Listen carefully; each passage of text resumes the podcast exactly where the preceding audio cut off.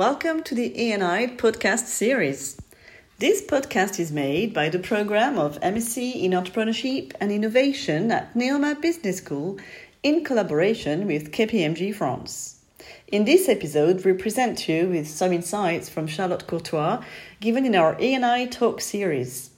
Charlotte Courtois is the founder of Konstelacio, a French non-profit organization created in 2011.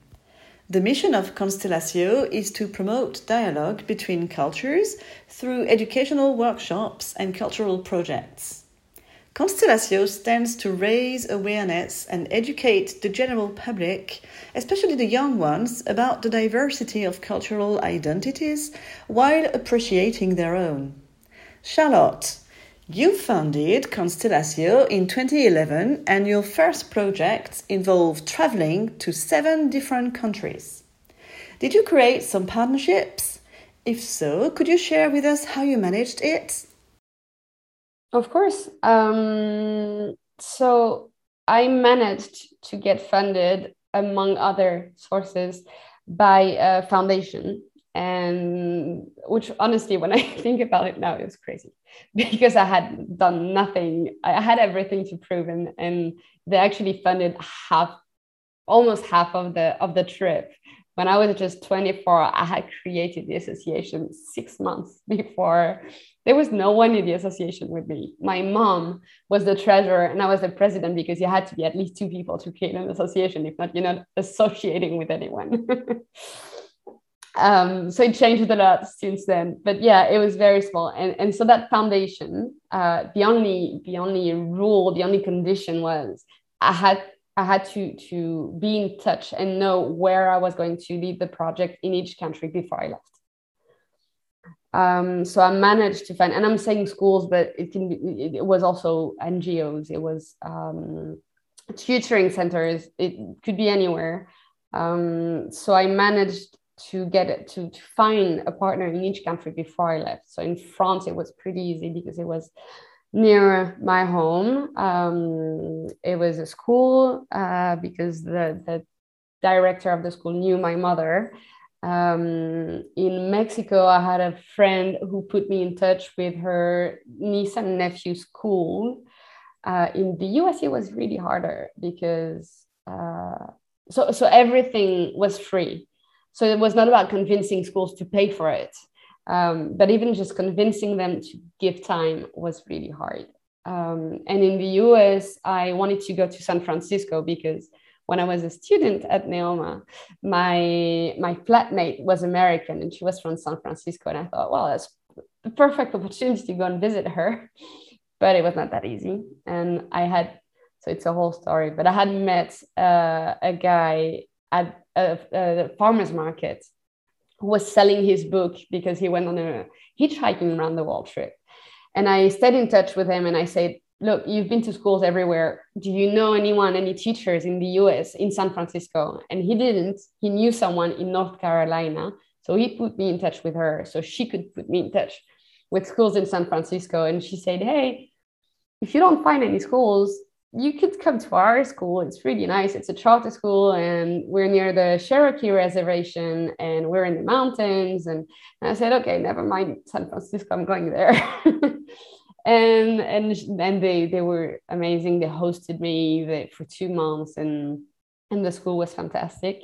So that's how I found the school in in the U.S. In Australia, I managed to find a school through um, French networks uh, there was an Australian French teacher who saw my message and put me in touch with his school. Um, in Cambodia, I was in touch already with uh, a French NGO called Pour un sourire d'enfant.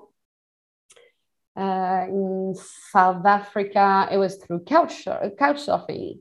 So I got on couchsurfing uh, forums and I sent a message, and one girl told me that she was involved in a student organization uh, called SHAWCO.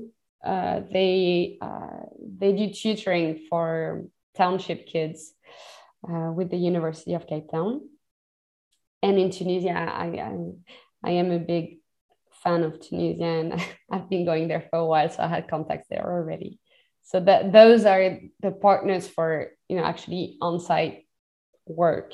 And then financially speaking, uh, I did my first crowdfunding at the time, and I put money aside, and there was the foundation. But that was about it.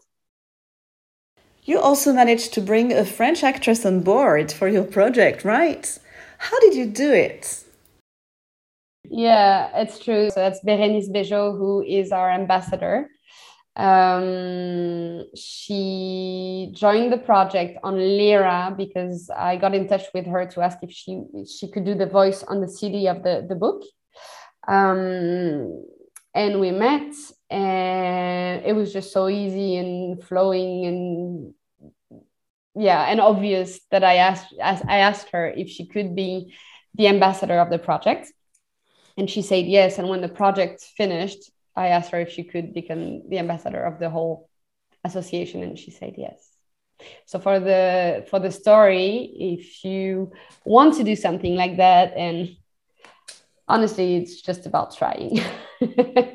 so basically, I decided that I wanted her as the voice of my book.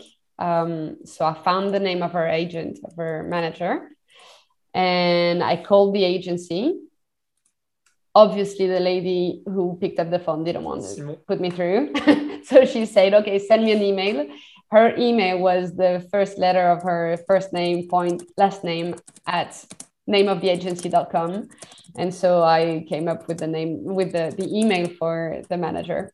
And i emailed him directly. And and two days later he answered saying Berenice would be happy and honored to be part of this project. How do you want to work? And and that was and that was it. That was that easy. But it's not always that easy but it can be. It's just sometimes we stop ourselves because it seems too impossible and, and yet it can work. So if you feel something deeply because i'm an i'm an instinct instinct person go for it. Just try. And now with social media it's easier and easier to to reach people Sure. It's the same with the chefs we work with. We got in touch with most of them through Instagram or, yeah, it works. That's quite interesting and important learning. There is no harm in trying. There is no harm in trying. Just the way I work is I try if I really feel like this is the thing the thing. So yeah, don't don't waste your energy if you're not sure mm-hmm. because it is a lot of energy sure. but if you feel like it's meant to be and it can work and it's the right person or the right place or whatever go for it and that's also how we got l'institut du monde arabe it took me months to get in touch with them mm-hmm. but then you know we were supposed to pay 15000 euros to rent the the place for one day and they gave it to us for free mm-hmm. Okay. And we were a small non-profit from Saint-Brieuc in the middle of Brittany. Thank you very much, Charlotte, for sharing the importance of just trying, following your intuition, persistence to secure resources, and attract people to join you in your projects. We are MSc Entrepreneurship and Innovation at Neoma Business School. We regularly host the E&I Talk, inviting entrepreneurs and managers to share their insights and experience. Please check our LinkedIn page, join us in the E&I Talk, and subscribe to our podcasts. We will continue our conversation with Charlotte in the next episode.